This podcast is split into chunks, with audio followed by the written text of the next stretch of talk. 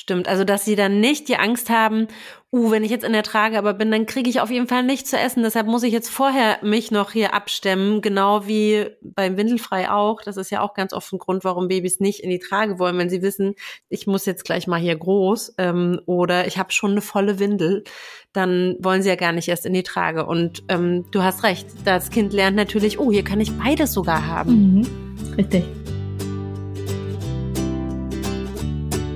Die Tuchtanten. Trag dein Baby ins Leben. Hallo, liebe Tuchtanten und Tuchonkel. Hier sind wieder Frau Beuteltier Annemaja und Juli Zufallsmoment und Genie von Genies Sprösslingen.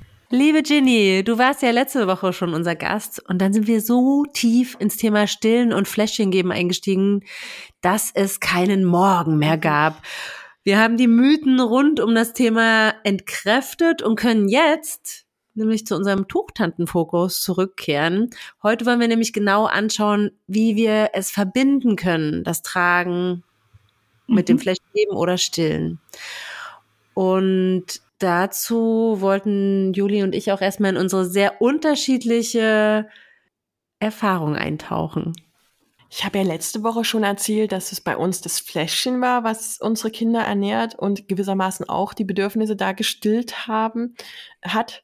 Äh, und ja, ich habe mir eigentlich wenig Gedanken drüber gemacht und irgendwann beschlossen, okay, das Baby ist jetzt im Tuch, ich habe keine Lust, es auszuwickeln. Ich weiß gar nicht, wann das erste Mal war, also da kann ich mich überhaupt nicht dran erinnern. Ich habe einfach nur das Fläschchen genommen und geguckt, wie ich das sozusagen um das Tuch herum wurstel. Das war am Anfang erstmal wirklich ein Testen und Probieren, also es war auf jeden Fall im Tuch. Und dann habe ich da einfach eine Lösung gefunden für mich und das ist, glaube ich, auch das erste beim egal, ob es jetzt stillen ist, aber zumindest beim Fläschchen geben, dieses probier einfach mal aus, was geht.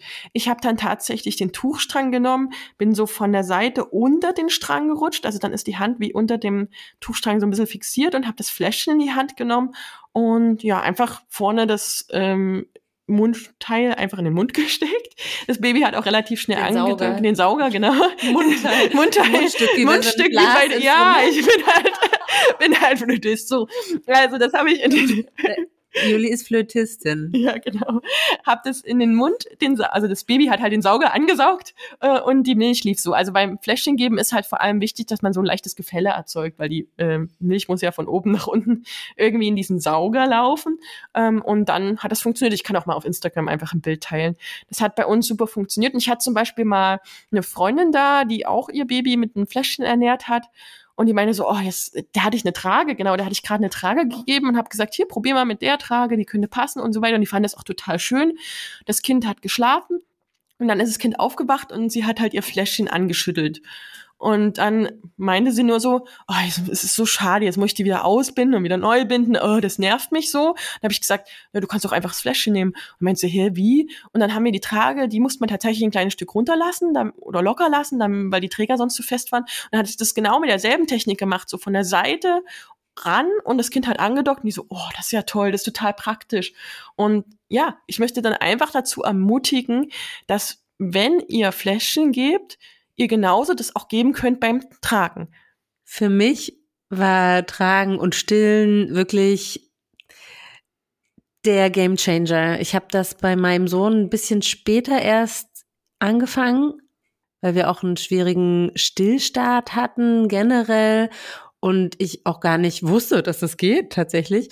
Und dann ich weiß gar nicht mehr wann, ich glaube im dritten, vierten Monat habe ich das probiert und das war auch gut, weil dann meine Milchmenge einfach angepasst war. Die Brust ein bisschen flexibler schon sich bewegen ließ. Nicht mehr so und, prall, ne? Genau, mhm. und ich auch einfach mit dem Tragen so ein bisschen mehr Möglichkeiten hatte. Ähm, da hatte ich dann auch schon eine Tragehilfe und ein Tuch und ich glaube, da hatte ich sogar auch schon einen Ringsling. Das heißt, ähm, in, konnte da auch so ein bisschen rumprobieren, wo es für mich bequemer geht. Und dann habe ich wirklich bei meiner Tochter von Anfang an gestillt. Und das ging auch. Und da habe ich ja dann auch gar nicht mehr so richtig hingeguckt. So. Also es war so wie intuitiv. Das war so, mhm. wir waren so verbunden. Und war deine Tochter dann aber Kind Nummer zwei? Genau, da hatten wir natürlich auch einen ganz anderen Start für sowohl fürs Tragen als auch fürs Stillen. Aber also jetzt im Nachhinein denke ich mir fast, ich habe halt teilweise dabei auch gearbeitet. Ich habe meinen Online-Kurs auch so aufgenommen. Also tatsächlich ein kleiner Fun-Fact für alle, die meinen Online-Kurs gemacht haben. Es ist euch bestimmt nicht aufgefallen, aber in so ziemlich allen Sequenzen, in denen ich erzähle und ähm, einfach nur so dastehe mit dem Kind vor mir, stillt meine Tochter gerade. Aber man sieht's halt gar nicht. Und das ist ja das Coole dabei. Ähm, ob man das jetzt beim Arbeiten, beim Einkaufen oder wo auch immer in der U-Bahn macht.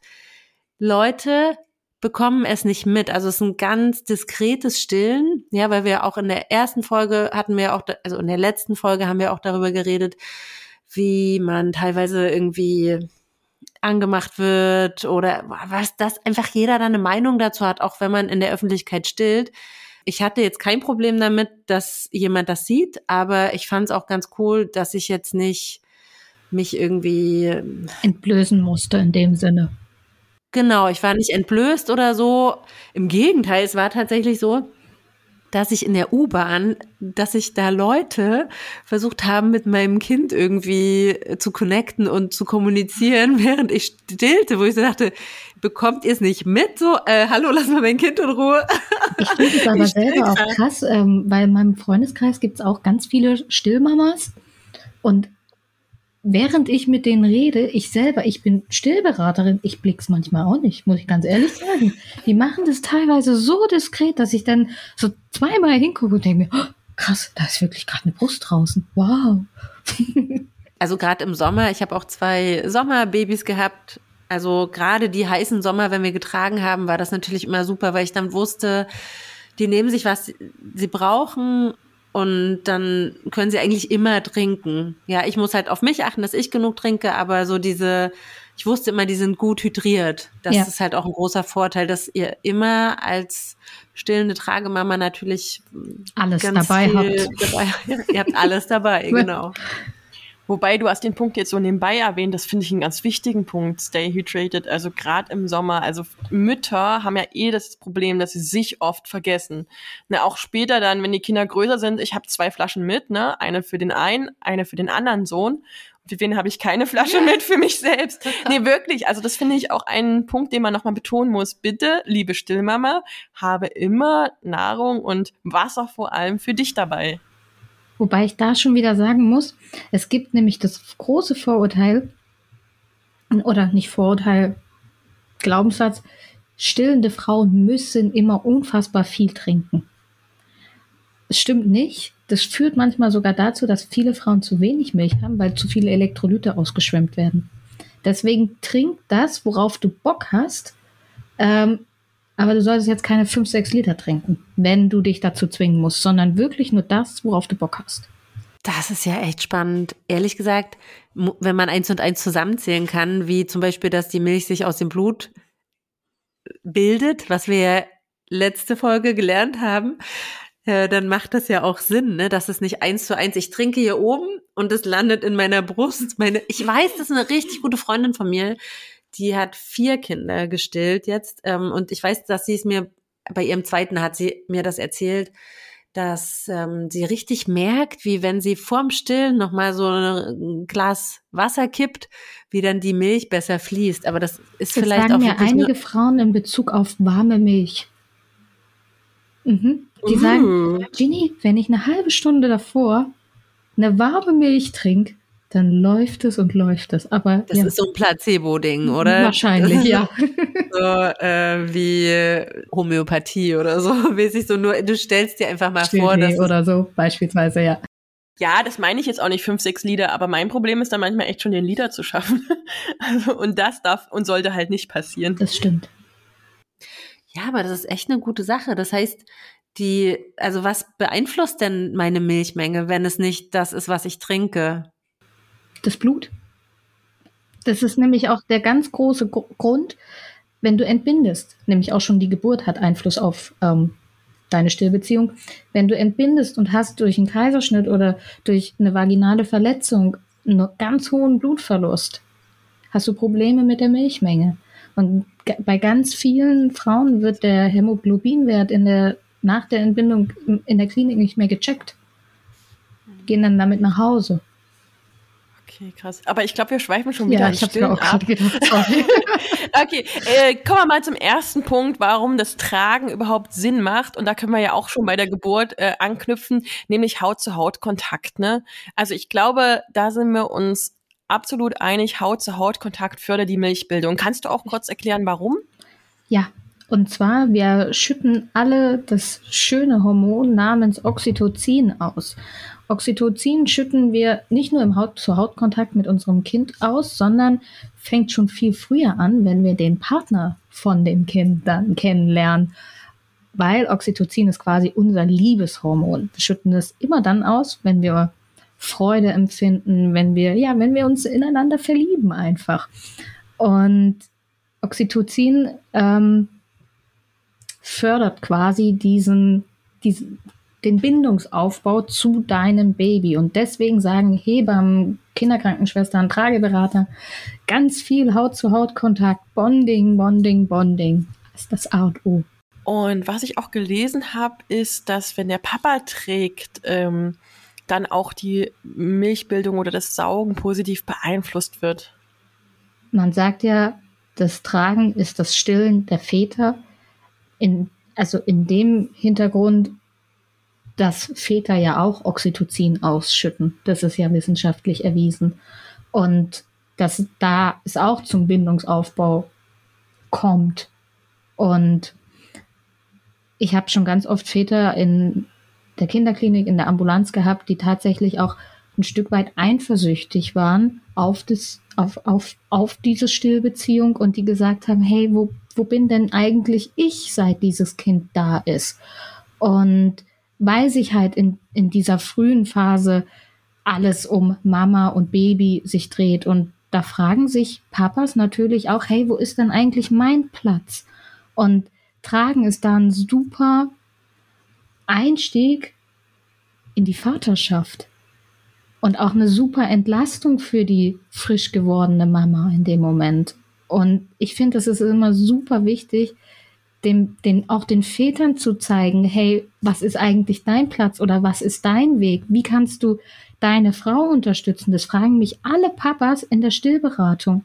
Und dann sage ich, hey, du kannst deiner Frau jeden Abend Minimum einmal eine Oxytocin-Massage machen.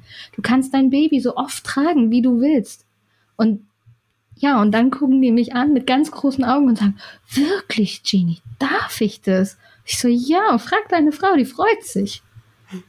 Aber das geht natürlich nur, wenn die Väter sich auch sicher fühlen, ne? wie sie tragen. Und da, glaube ich, haben viele doch noch äh, Ängste oder Berührungsängste, ob sie alles richtig machen, ne? Ob das Baby nicht, wenn es nämlich in dem Moment, wo sie es zum ersten Mal einbinden oder so, dann erstmal weint. Ich weiß, dass dann viele erstmal so ein bisschen Abstand nehmen und so, oh, nee, ich kann das nicht so gut, ne? Es wird ihnen teilweise aber auch von den Frauen eingeredet. Also ich habe mal das war aber eine Beratung, da kannte ich die Eltern sehr gut, echt beide getrennt, weil die Mama die ganze Zeit dabei Du war. gehst raus. Ja, so eine Art war das wirklich, weil die Mama war, also ich habe es ein bisschen dezenter gemacht. Die Mama war aber die ganze Zeit dabei, den Vater in Frage zu stellen, das reinzufummeln, also wirklich die ganze Zeit zuzufassen und sowas. Und dann bin ich echt mit dem Papa rausgegangen und habe ihm das nochmal langsam erklärt und er hat das alleine hingekriegt und dann kam die Mama wieder rein und dann bin ich mir hundertprozentig sicher, war da eine Oxytocin-Ausschüttung. Und dann sah sie den Papa mit dem Baby und es war so herrlich zu beobachten, wie glücklich sie war, wie stolz der Papa war. Mhm. Und das Baby war eingeschlafen Und- beim Papa. Und das ist genau das auch, was ich beobachte, dass man den Vätern ganz oft ihre Kompetenz so ein bisschen abstreitet. Und ja, dass man den Vätern tatsächlich genauso wie den Mamas auch Mut machen muss, Dinge einfach mal zu machen und sich zu trauen und dass es völlig in Ordnung ist, auch Fehler im ersten Moment zu machen, dass Fehler auch zu einer Elternschaft dazugehören und dass auch Papa sein ein Weg ist, den man zusammen gehen kann und dass sich auch ein Vater sehr wohl erstmal finden darf. Nicht nur eine Mama hat Angst und Sorge, auch, auch der Papa. Es ist so. Mhm. Oh, das hast du schön zusammengefasst. Es gibt ja auch dieses Vorurteil oder Problem, wie wir es nehmen, dass höre ich auch immer wieder wirklich, dass die Mama meint, uh, ja, ich riech zu sehr nach Milch, hier kannst du dich nicht entspannen. Ähm, ne, beim Papa ist es anders so. Da können wir vielleicht auch mal drauf eingehen. Also stimmt das wirklich? Äh, riechen die Babys die Milch und wissen, hier ist die Brust und jetzt suche ich die Brust und will nicht einfach nur getragen werden? Und genau, was kann man da machen? Also die Kinder riechen auf jeden Fall die Milch. Ähm, das liegt daran, dass auf der Brust äh, die sogenannten Montgomery-Drüsen sind, die Pheromone ausschütten. Und da ist jeder Geruch anders. Also jede Mama riecht anders und jedes Kind kann seine eigene Mutter riechen. Also da gab es eine Geschichte auch tatsächlich in Berlin. Mama hat ihr Kind abgegeben in der Babyklappe, kam drei Tage später. Das Kind wurde von ihr auf den Arm genommen und das Erste, was das Kind gemacht hat, war den Mund weit aufgerissen und das Kind wurde die drei Tage davor mit der Flasche ernährt und hat sofort seine Mama gerochen. Und wie ist es dann äh, in der Trageberatung? Also ich hatte tatsächlich einmal eine, ich sag mal, Problemberatung, wo das so krass wurde, dass das Kind, sobald die Mama, also die Mama hat es in die Trage genommen, das Kind fing an, den Kopf hin und her zu wubbeln, den Kopf hin und her zu schlagen, also ständig auch mit dem Kopf an den Oberkörper von der Mama ranzuschlagen. Die Mama war aber Erstlingsmama, die wollte partout nicht stillen in dem Moment. Ähm, und es war total schwer. Also es ging eigentlich praktisch nicht. Das Kind dass sie das Kind vorne trug. Einfach weil, also ich weiß nicht, ob es an der Milch lag, aber das Kind hat halt wirklich die ganze Zeit den Kopf so komisch hinher gewackelt und hat halt geschrien und gesucht und gewuppelt und war total unruhig und beruhigte sich so gar nicht in der Trage. Was würdest du da sagen? In dem Moment sage ich jedem meiner Elternteile stillen, weil in meinen Augen ist es unmöglich, ein Kind, was Hunger hat, unruhig ist, schreit, eine zu hohe Körperspannung hat, gut einzubinden. Und da sage ich immer, erstmal gucken, welches Bedürfnis hat gerade dein Kind? Hat es Hunger? Scheidet es gerade aus? Wie auch immer. Und ich kenne das, wenn Mamas, gerade auch Zweifachmamas, dann unter Druck stehen, oh, ich, ich muss jetzt den Großen in die Kita bringen oder ich muss den Großen jetzt in die Schule bringen. Ähm, und dass da Kinder häufig anfangen, dann zu rebellieren. Und da muss man sich tatsächlich ähm, so ein bisschen seinen Tagesablauf durchgehen und gucken, wie kann ich den Bedürfnissen in dem Moment gerechter werden. Weil in dem Moment ist es einfach, das Kind hat Hunger, Bedürfnis Nummer eins, und das hat in dem Moment auf gut Deutsch gesagt keinen Bock auftragen. Oder die Mama kann dann tatsächlich in der Trage stillen, aber auch das muss gelernt sein. Das ist nichts, was viele Mamas sagen dann, ja, aber das sieht ja bei der und der so einfach aus, die macht es so. Und da gebe ich immer den Tipp, dass man das zu Hause erstmal übt, bevor man wirklich äh, unterwegs ist und es muss in Anführungszeichen dann sofort klappen. Weil, ja, wie auch beim Tuchbinden, das braucht einfach seine Zeit und das darf auch am Anfang ein bisschen holprig sein. Und da gebe ich den Tipp, nimm dir einen Stuhl oder wenn, also wenn, wenn du sitzen möchtest und guck dich vorm Spiegel an und guck, wie du es geschickt hinbekommst, weil dann hast du auch noch mal die Sicht von, von, von dem Publikum, was eventuell draußen dann unterwegs ist. Und du kannst noch mal gucken, wie du was optimieren kannst. Ein Punkt, der bei der Mama zum Beispiel nicht ging, also sie hätte gar nicht stillen können, weil sie gar nicht die entsprechende Kleidung hatte. Die hatte, glaube ich, einen Rollkragenpullover an. Oh Gott, das ist ja, ja also die, das der Endgegner. Ja, sie wollte auch nicht, ich glaube, sie wollte auch vor mir nicht irgendwie stillen, mm. so, ne? Das ist ja, das war auch, wie gesagt, eine Freundin ähm, von mir, also jetzt keine neutrale Beratung, dann hätte ich wahrscheinlich auch anders nochmal reagiert. Mhm. Wir haben in dem Moment den Papa der hat dann das Kind genommen, da, da ging's, da hat's nicht gewuppelt. Also ich vermute, dass es wirklich an dem Milchgeruch lag, aber ich glaube, dieser Punkt, Rollkragenpulli ist ja dann nicht die beste Wahl. Also was würdest du dann für Kleidung empfehlen? Also es gibt ja total unterschiedliche Stillkleidung auf dem Markt. Rollkragen ist definitiv super schlecht. Dann gibt es noch Pullis oder auch T-Shirts, die vorne an der Brust so Reißverschlüsse haben. Die würde ich auch nicht empfehlen, weil das ist ja auch die Höhe, wo, wo oftmals einfach auch das Köpfchen dann aufliegt beim Stillen.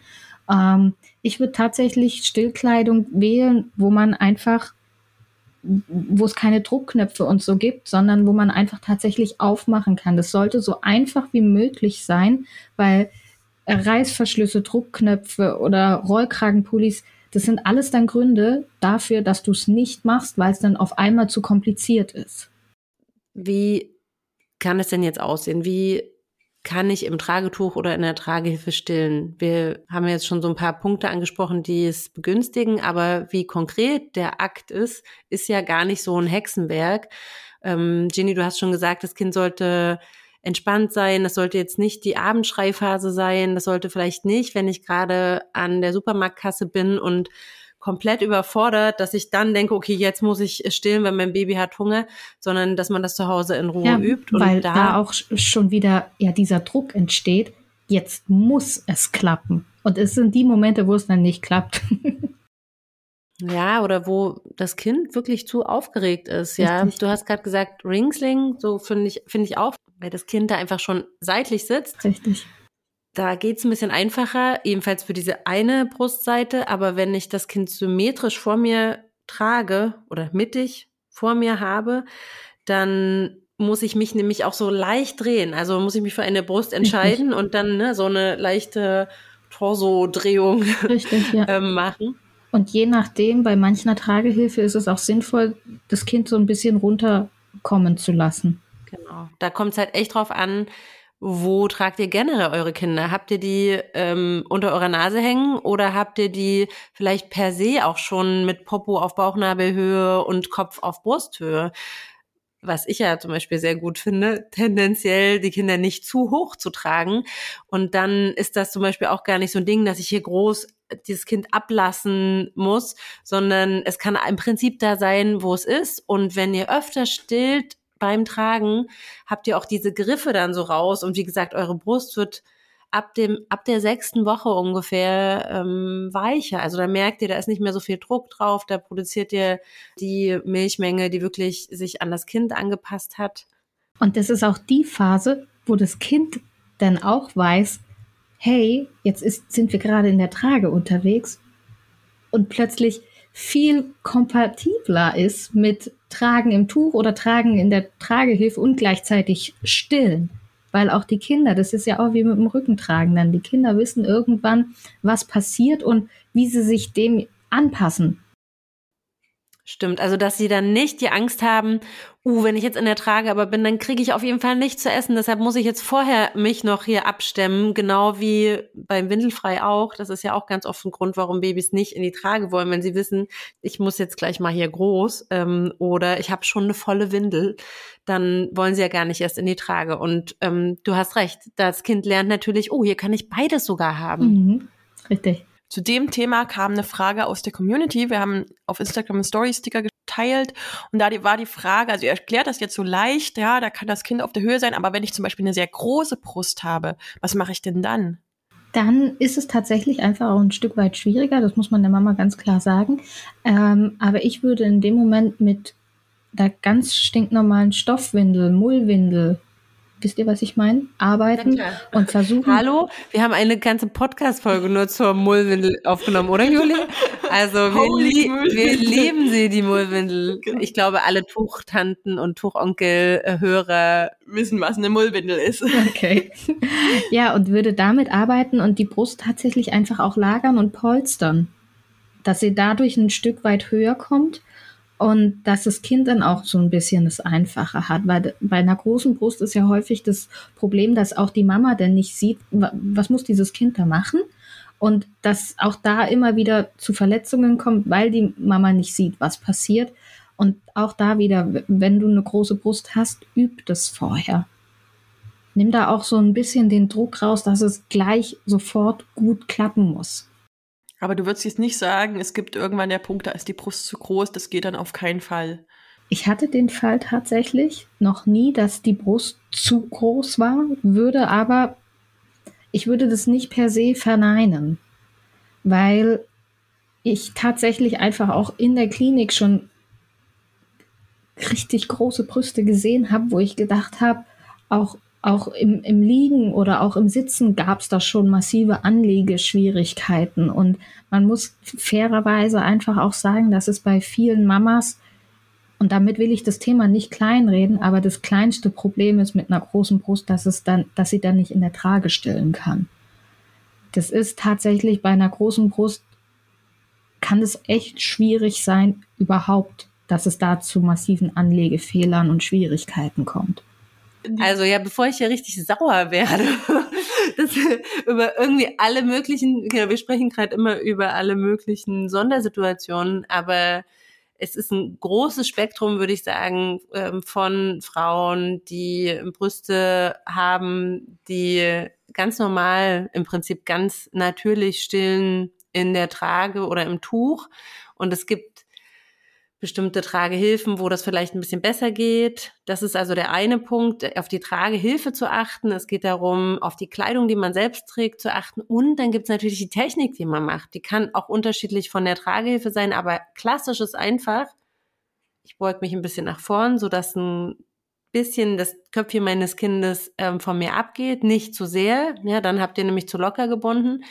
Aber so weit, dass ich auf jeden Fall unter meine Brust greifen kann und in einem Handgriff, Jenny, du hast es vorhin super gesagt, ne? Also das ist einfach, ich kann da nicht noch einen Reißverschluss aufmachen und dann den, den Clipstings von meinem Still-BH abmachen und dann mich hier durch verschiedene Schichten fummeln. Ähm, ne? Das Kind wird immer unruhiger und das macht keinen Spaß. Also es muss wirklich zack mit einem Mal gehen. Ich habe dann auch einfach aufgehört, überhaupt Stilloberteile zu tragen, sondern mal geguckt in meinem Schrank, was habe ich denn für T-Shirts, die einen weiten Ausschnitt haben, so dass ja, ich einfach nur ich auch ganz rein und raus. Und genauso ist das auch mit Still BHs am Ende benutzt man dieses Klicksding gar nicht mehr. Man holt einfach die Brust raus so und hebt die oben drüber. Und dann hat man tatsächlich auch vielleicht sogar dieses Problem mit dem, was ist denn, wenn die Brust dann wieder runterrutscht, gelöst, weil es durch den BH einfach unten noch gestützt wird.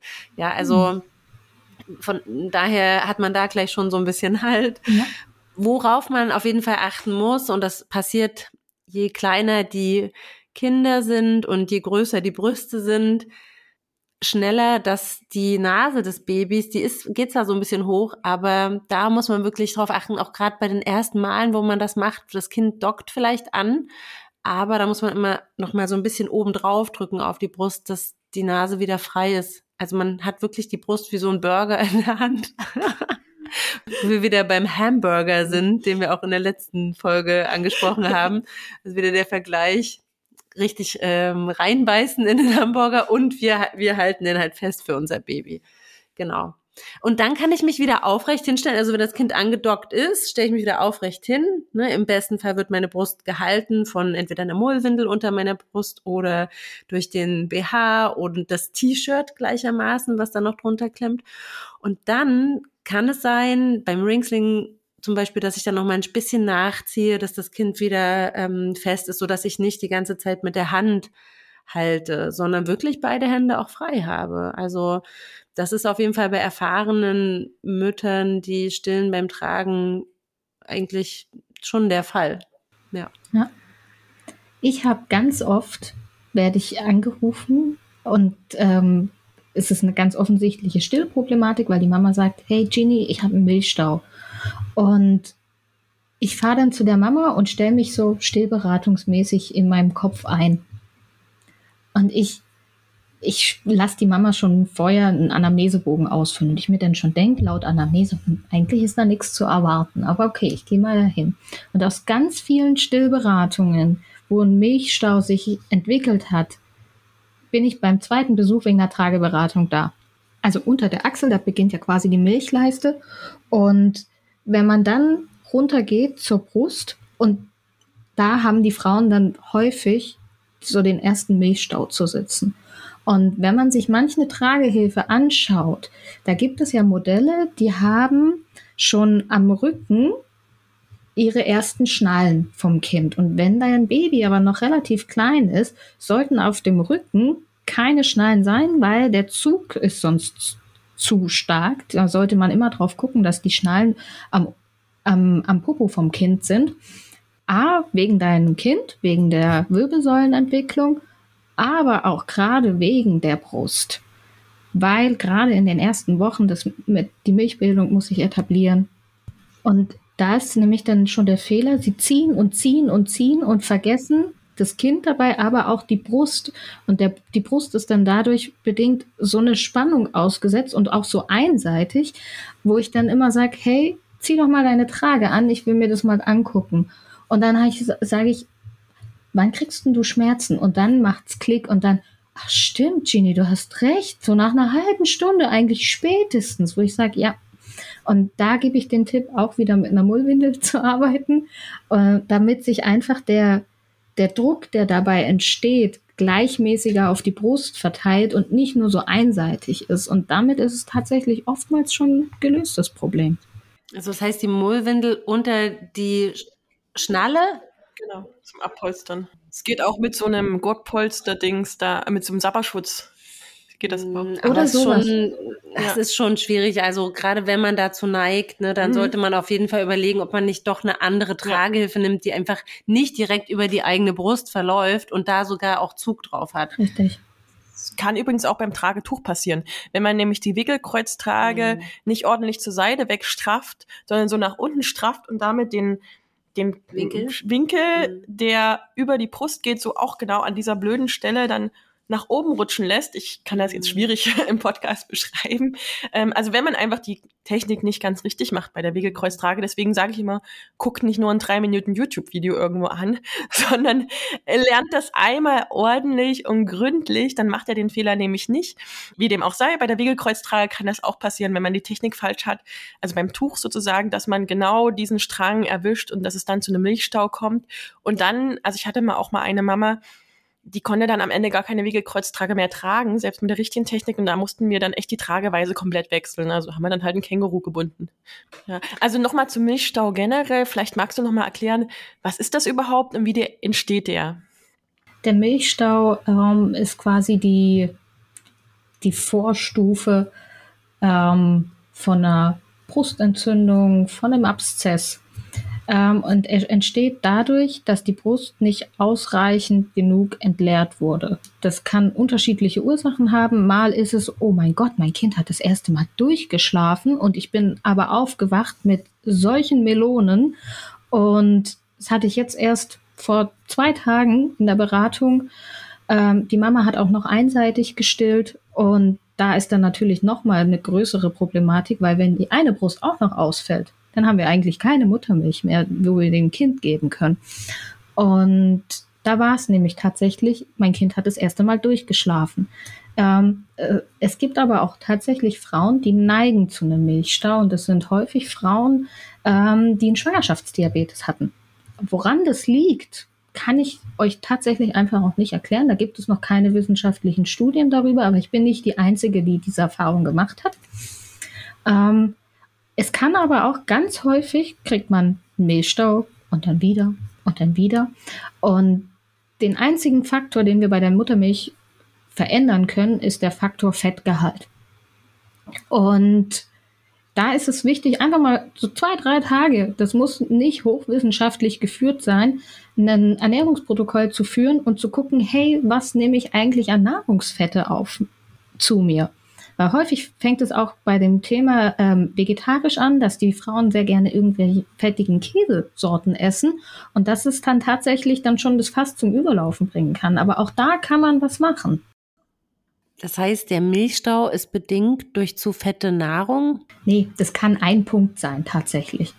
Also es ist nicht der Punkt, sondern das ist einfach ein Punkt, den man in der Stillberatung einfach mit beachten sollte. Manchmal kann es aber auch sein, dass ähm, die Frau eine Brustdrüsenentzündung hatte, Antibiotika genommen hat und durch dieses Antibiotikum sind ja nicht nur die schlechten Bakterien weggegangen, sondern auch die guten und dass man da mit Präbiotika arbeiten muss, äh, um die guten Bakterien in der Brust speziell wieder anzureichern, weil sonst ruft der Milchstau wieder Ahoi und das ist so eine Teufelsspirale dann wieder.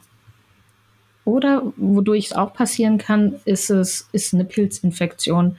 Das ist ganz häufig der Vorbote Milchstau an Milchstau an Milchstau an Milchstau.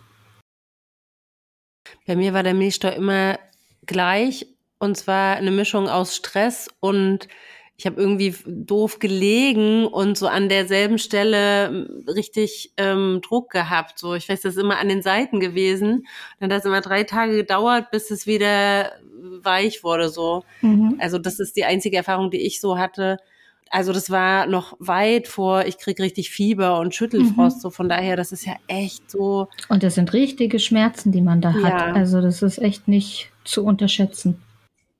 Also das kann es halt auch sein, durch die Trage ausgelöst oder dadurch, dass ich ich meine, auch Kleidung kann ja wahrscheinlich eine Rolle spielen, ne? dass ich irgendwo ja. zu enge Kleidung habe oder auch mich verlege beim Schlafen. Richtig. Also durch externe Faktoren, durch interne Faktoren kann es kommen? In meinen Stillvorbereitungskursen sage ich auch immer zu den Frauen, bitte am Tag in vier unterschiedlichen Positionen anlegen, weil das sind wieder auch das, was ich in der letzten Folge gesagt habe. Die Brust besteht aus vier Quadranten, damit jeder Quadrant einmal am Tag entleert und auch stimuliert wurde. Wie kriege ich denn den hier oben links hin oder denn oben rechts? Also da muss ich mein Kind dann einmal so im Handstand anlegen. Du legst dich aufs Sofa. Das sind Stillpositionen, da kann man sich auch einfach mal Unterstützung vom Papa dann holen.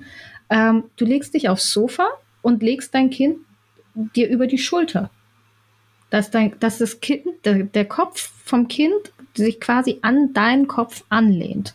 Ich habe sowas tatsächlich gemacht, ich? als ich eine Art Milchstau hatte. Aber im Normalfall, man muss jetzt nicht jeden Tag einmal das Kind wie eine wie so ein Uhrzeiger um einen herumlegen, oder? Also da, das, das wäre ja schon krass. Also bei manchen Frauen, gerade wenn das Thema zu wenig Milch vorhanden ist, sollten die Minimum in zwei Positionen am Tag an, anlegen. Und auch das muss man genauso wie beim Tuch üben. Nicht, also ist ganz häufig der Wiegegriff, der gemacht wird und dann ja häufig keine weitere Position. So, wir sind mal bei der Wiege. Gehen wir zurück zum Tragen. Ähm, ihr habt ja für uns beide auch schon den Ringsling als Number One Trageweise sozusagen mit eingeführt. Äh, da gibt's ja auch zwei verschiedene Techniken. Wollen wir da noch mal kurz drauf eingehen? Ja, Stichpunkt Wiege, meinst du jetzt? Ne? Stichpunkt Wiegehaltung, ne? Also in der Weiterbildung, äh, die wir hatten, wurde das unter anderem nämlich auch gezeigt, dass man das Baby sozusagen nicht ganz normal im Ringsling reinpackt, ähm, aufrecht. aufrecht in der Anhock-Spreizhaltung, sondern dass man wirklich nur zum Stillen, Ausrufezeichen, ähm, das Baby sozusagen wie in der Wiege reinpackt und den Ringsling so drumherum wickelt. Mhm. Findest du das äh, geeignet oder was habt ihr da für Erfahrungen? Wenn man das Kind in der Videoposition in den Ringsling reintut, dann muss man tatsächlich einfach immer darauf achten, das Thema Atmen, dass das Kind ähm, den, das Kinn nicht zu sehr auf die Brust packt, weil die Atmung ist einfach das zentrale, der zentrale Punkt, um den wir uns in dem Punkt Gedanken machen. Wenn du das gut im Blick hast, ist es eine Möglichkeit. So wie Anne Meyer auch schon gesagt hat, dass du dann das Kind einfach so ein bisschen weiter nach unten nach unten gibst und dann mit einem Griff quasi die Brust nehmen kannst und sie deinem Kind anbieten kannst. Die meisten Kinder machen da schon den Mund auf. ja, also ich muss sagen, in vielen Beratungen haben wir das tatsächlich sogar unter nicht den besonders entspanntesten Bedingungen gemacht. Und es hat trotzdem funktioniert. Mhm. Also, ne, das ist auch immer abhängig vom Kind, ne? Die können das schon intuitiv, ne? Die, wie du sagst, sie riechen das und sie kennen ja die Brust, klar verbinden die das jetzt nicht unbedingt mit Tragen erstmal, wenn sie Wochen und Monate lang nicht die Kombi hatten. Aber ähm, gerade im Ringsling, muss ich sagen, haben sich die Eltern auch ganz wohl damit gefühlt, weil es schon auf der richtigen Höhe und schon an der jeweiligen Brustseite lag. Und da, ich finde immer aufrecht stehen im Vergleich jetzt zur Wiegeposition, wenn wir jetzt mal zum Beispiel den Ringsling nehmen, da haben wir eben auch den Vorteil, dass die Lungen gut gestützt sind und dass dadurch auch weniger Luft beim Stillen mit verschluckt wird. Ist das richtig, richtig Ja. Und das habe ich ja in der Wiege dann auch nicht so wirklich. Da ist ja das Kind eben seitlich so um mich herum. Im Prinzip hilft mir das, weil ich ähm, meinen Arm nicht so als Stütze brauche, sondern dann auch, ich meine, ein bisschen muss man schon auch mithalten. Ne? Das ist nicht, dass ja, ich definitiv. komplett das Kind in der Wiege um mich rum habe, weil da muss ich so einen Druck dann aufbauen. Da hätte ich auch so ein bisschen Angst, dass ich zum Beispiel am Becken und an der Hüfte zu viel Druck gebe und ich habe auch nicht so die Kontrolle über die Beine. Von daher, ich habe keine Anhock-Spreizhaltung. Es gibt viele Nachteile und ich denke, man kann in der Wiegeposition viel falsch machen und dadurch würde ich das nur in Ausnahmesituationen überhaupt empfehlen oder mit Eltern üben und generell eher sagen, aufrecht, vor euch oder seitlich. Richtig. Egal, welche Variante ihr von beiden aber wählt, wichtig ist, dass ihr nach dem Stillen ähm, wieder zurückmacht. Also entweder aus der Wiegeposition zurück, wenn ihr euch jetzt dafür wirklich einen Ausnahmefall entschieden habt, oder aber beim Ringsling wieder nachstraffen. Beim Tragetuch auch unbedingt nicht diese, dieses Zusammensacken. Ne? Also wenn ihr das Baby einschlafen lasst, jetzt direkt nach dem Stillen, das passiert ja öfter. Ähm, das kann beim Stillen natürlich passieren, aber auch dann in dem Moment, entweder wo es einschläft oder direkt danach oder am besten noch vorm Einschlafen einmal wieder nachstraffen, damit das Kind nicht in sich zusammensackt und Stichwort freie Atemwege.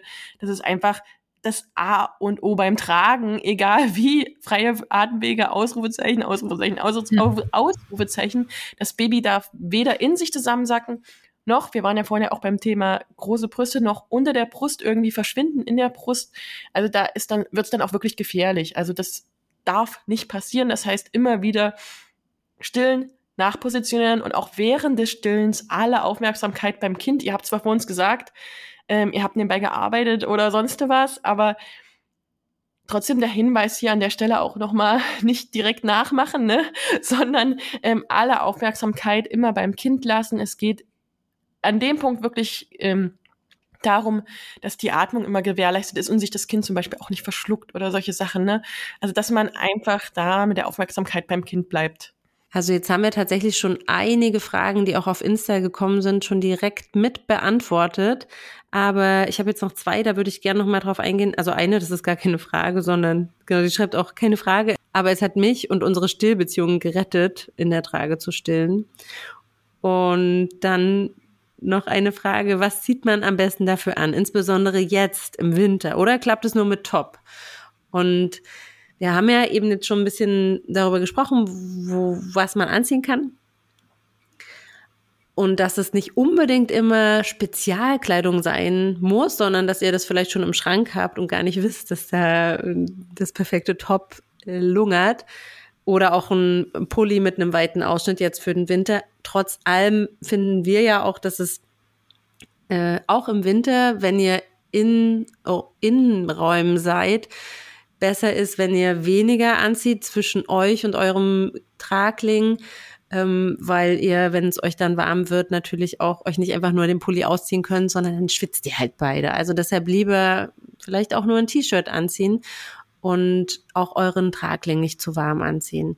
Und wenn wir jetzt direkt zu Spezialkleidung fürs Stillen kommen, würde ich euch auch immer empfehlen, was zu nehmen, was auf jeden Fall von oben oder seitlich geöffnet werden kann. Also das heißt nicht von unten, weil es gibt auch Tragetops, da zieht man so unten einen Teil hoch und da kommt ihr halt nie dran, da ist ja das Baby. Und deshalb also darauf achten, dass die Stillöffnung irgendwie in Brustnähe oder auf Brusthöhe ist am besten seitlich. Mich haben total viele gefragt, was ich in meinem Online-Kurs, da habe ich so ein graues Kleid an und das, ich kann es euch sagen, das ist einfach H&M. Ähm, aber, aber das hat eine geniale Stillöffnung und ich muss sagen, so richtig genauso habe ich das nie wieder gefunden. Ich habe mir überlegt sogar, ob ich das mal nachnähe, weil ich so besonders gut fand, weil man da wirklich so seitlich reingreift und das so ein bisschen aufzieht und es seitlich aber dann weiter zugedeckt bleibt. Also nur der Teil, wo wirklich das Baby andockt, ist offen. Und das hat man irgendwie, ich weiß gar nicht, warum die das nicht weiter produziert haben, mhm. aber egal. Und was jetzt den Winter angeht, würde ich auch sagen, ne, Schichten. Das heißt, ihr zieht eben nicht euch selber noch einen dicken Pulli oder einen Rollkragenpulli oder so an, dann könnt ihr es natürlich total vergessen, dass ihr da die Brust frei bekommt, sondern dann lieber gemeinsam in eine Strickjacke oder eine kuschelige Trageweste, die ihr auch im Raum dann vielleicht zusammentragt, wenn euch doch kalt ist und ihr ein bisschen ähm, Heizung sparen wollt diesen Winter. Und wenn ihr dann rausgeht, auch zusammen in eine Tragejacke gehen. Das heißt, ihr könnt da genauso stillen unter der Tragejacke, also natürlich beachten, wie unsere Sicherheitsbeauftragte Juli gerade schon angemerkt hat, dass das Näschen frei ist und dass auch in der Jacke euer Kind nicht CO2-Nester irgendwie aufbaut, weil es doch keinen guten Luftaustausch gibt. Aber da geht das tatsächlich ganz genauso. Also das, das klingt jetzt super kompliziert, wie ich im Winter mit Tragejacke draußen stillen kann. Aber wenn ihr es ausprobiert, werdet ihr sehen, es ist gar nicht so ein Hexenwerk. Also wichtig ist halt, dass ihr einfach schnell eure Brust frei bekommt und dann ist es genauso wie im Innenraum, nur dass ihr noch eine wärmende Jacke um euch drumherum habt. Und vielleicht auch eine Mütze vom Kind, die nicht so doll verrutscht, weil da ja schon ein bisschen was an Stoff sich bewegt. Also am besten auch hier eine Sturmhaube, ja. Habt ihr dann auch Erfahrung, so wie du das gerade erzählt hast, finde ich total spannend, weil es für mich dann auch ganz klar ist, mit einem Tragecover musste die ganze Sache deutlich schwieriger sein, oder? Es ist ja immer wichtig, wie groß der Ausschnitt ist. Und wenn ich eine Tragejacke zum Beispiel habe, die wirklich nur diesen Ausschnitt hat, dass das mhm. Kind rausguckt, da geht's gar nicht. Ne? Also da muss ich wirklich die Seite vom, von der Tragejacke aufmachen. Ich brauche auf jeden Fall einen großen Ausschnitt um das Kind. Also das darf nicht wie so ein Rollkragenpulli am Kind auch ähm, die Jacke zusammengehen. Ich muss einen Spielraum haben. Mhm. Und das ist ja auch bei einem Tragecover gegeben. Es kann auch sein, dass es halt an der Seite dann reinzieht, weil du musst das Baby ja ein bisschen verrutschen, das Ganze hin und her zuckeln, zackeln. Da kann es halt sein, das rutscht auf und ähm, dann kommt halt mehr Luft an den Seiten rein. Dann wird es kühler. Hm. Also ich würde sagen, das geht. Mit dem richtigen Cover geht es auch, hm. ja. So, jetzt sind wir schon wieder echt ins Plaudern gekommen, aber das ist ein richtig spannendes Thema. Genie, toll, dass du mit uns auch nochmal die zweite Folge zum Tragen und Stillen beziehungsweise Fläschchen geben gemacht hast. Ich muss sagen, zum Fläschchen haben wir jetzt am Anfang zwar geredet, aber viel mehr gibt's da. Genau, das viel, unterscheidet oder? sich nichts nicht hm. so groß. Ich finde Ringsling nicht ganz so praktisch mit Fläschchen auf der anderen Seite irgendwie. Also wenn ich auf der Seite hm. trage, also überhaupt, wenn ich sehr seitlich trage, komme ich mit dem Fläschchen zum Beispiel relativ schlecht noch ran. Das mhm. ist das Einzige, glaube ich, vom Unterschied her. Ansonsten der Tragehilfe kein Problem, wenn ein bisschen Spielraum ist. Im Tuch kein Problem. Also im Prinzip die Sachen mhm. und die Sicherheitsbestimmungen fürs ähm, Tragen und Stillen gelten, gelten natürlich eins zu eins fürs Tragen und Fläschchen geben. Auch da bitte nicht nebenbei machen und, mhm. und, und shoppen gehen mit der anderen Hand, sondern, äh, sondern auch da alle Aufmerksamkeit bei, äh, ans Kind, schauen, dass sich nicht verschluckt, Atemwege frei und sowas. Das, da gibt's keine Unterschiede. Also gerade Tragen und Atemwege sind ja immer so, so ein Thema, das muss einfach ähm, klappen. Doch einen Unterschied gibt's. Dass natürlich mehr Leute integriert werden können hier bei der Fütterung. Fütterung. Bei der Raubtierfütterung. genau, und das stimmt. Also der Papa kann halt, ähm, während er trägt, oder Oma, Tante, wer auch immer, kann während er oder sie trägt, halt nebenbei noch das Füttern übernehmen. Das stimmt. Ja. Sogar ein Vorteil. Bei allen Nachteilen, die das Fläschchen hat, ist das sogar ein Vorteil. Wir geben unseren Gästen immer gern das letzte Wort und du warst jetzt zwei Folgen bei uns, also hast du natürlich auch das letzte Wort. Was möchtest du unseren HörerInnen denn noch mitgeben? Meine Hauptbotschaft an euch ist einfach, dass es, dass eine Familie zu werden holprig sein darf. Gesteh es dir ein, dass es am Anfang nicht perfekt sein muss. Nimm dir selber den Druck raus. Und wenn du eine Mama bist, bei der es am Anfang Probleme gibt und du siehst die ganzen Mamas oder eine Freundin oder die Nachbarin, wo das alles super easy funktioniert, bitte, bitte zweifel an dir nicht, weil nur weil es bei dir anders läuft, heißt es nicht, dass es schlecht ist, sondern einfach anders. Und mutig ist der, der sich in dem Moment einfach auch Hilfe holt. Und das ist meine Hauptbotschaft, weil ich mir gewünscht hätte, dass es mir jemand gesagt hätte. Unser Alltag ist ihre Kindheit. Ihre Kindheit ist aber auch unser Alltag, den wir uns durchs Tragen erleichtern.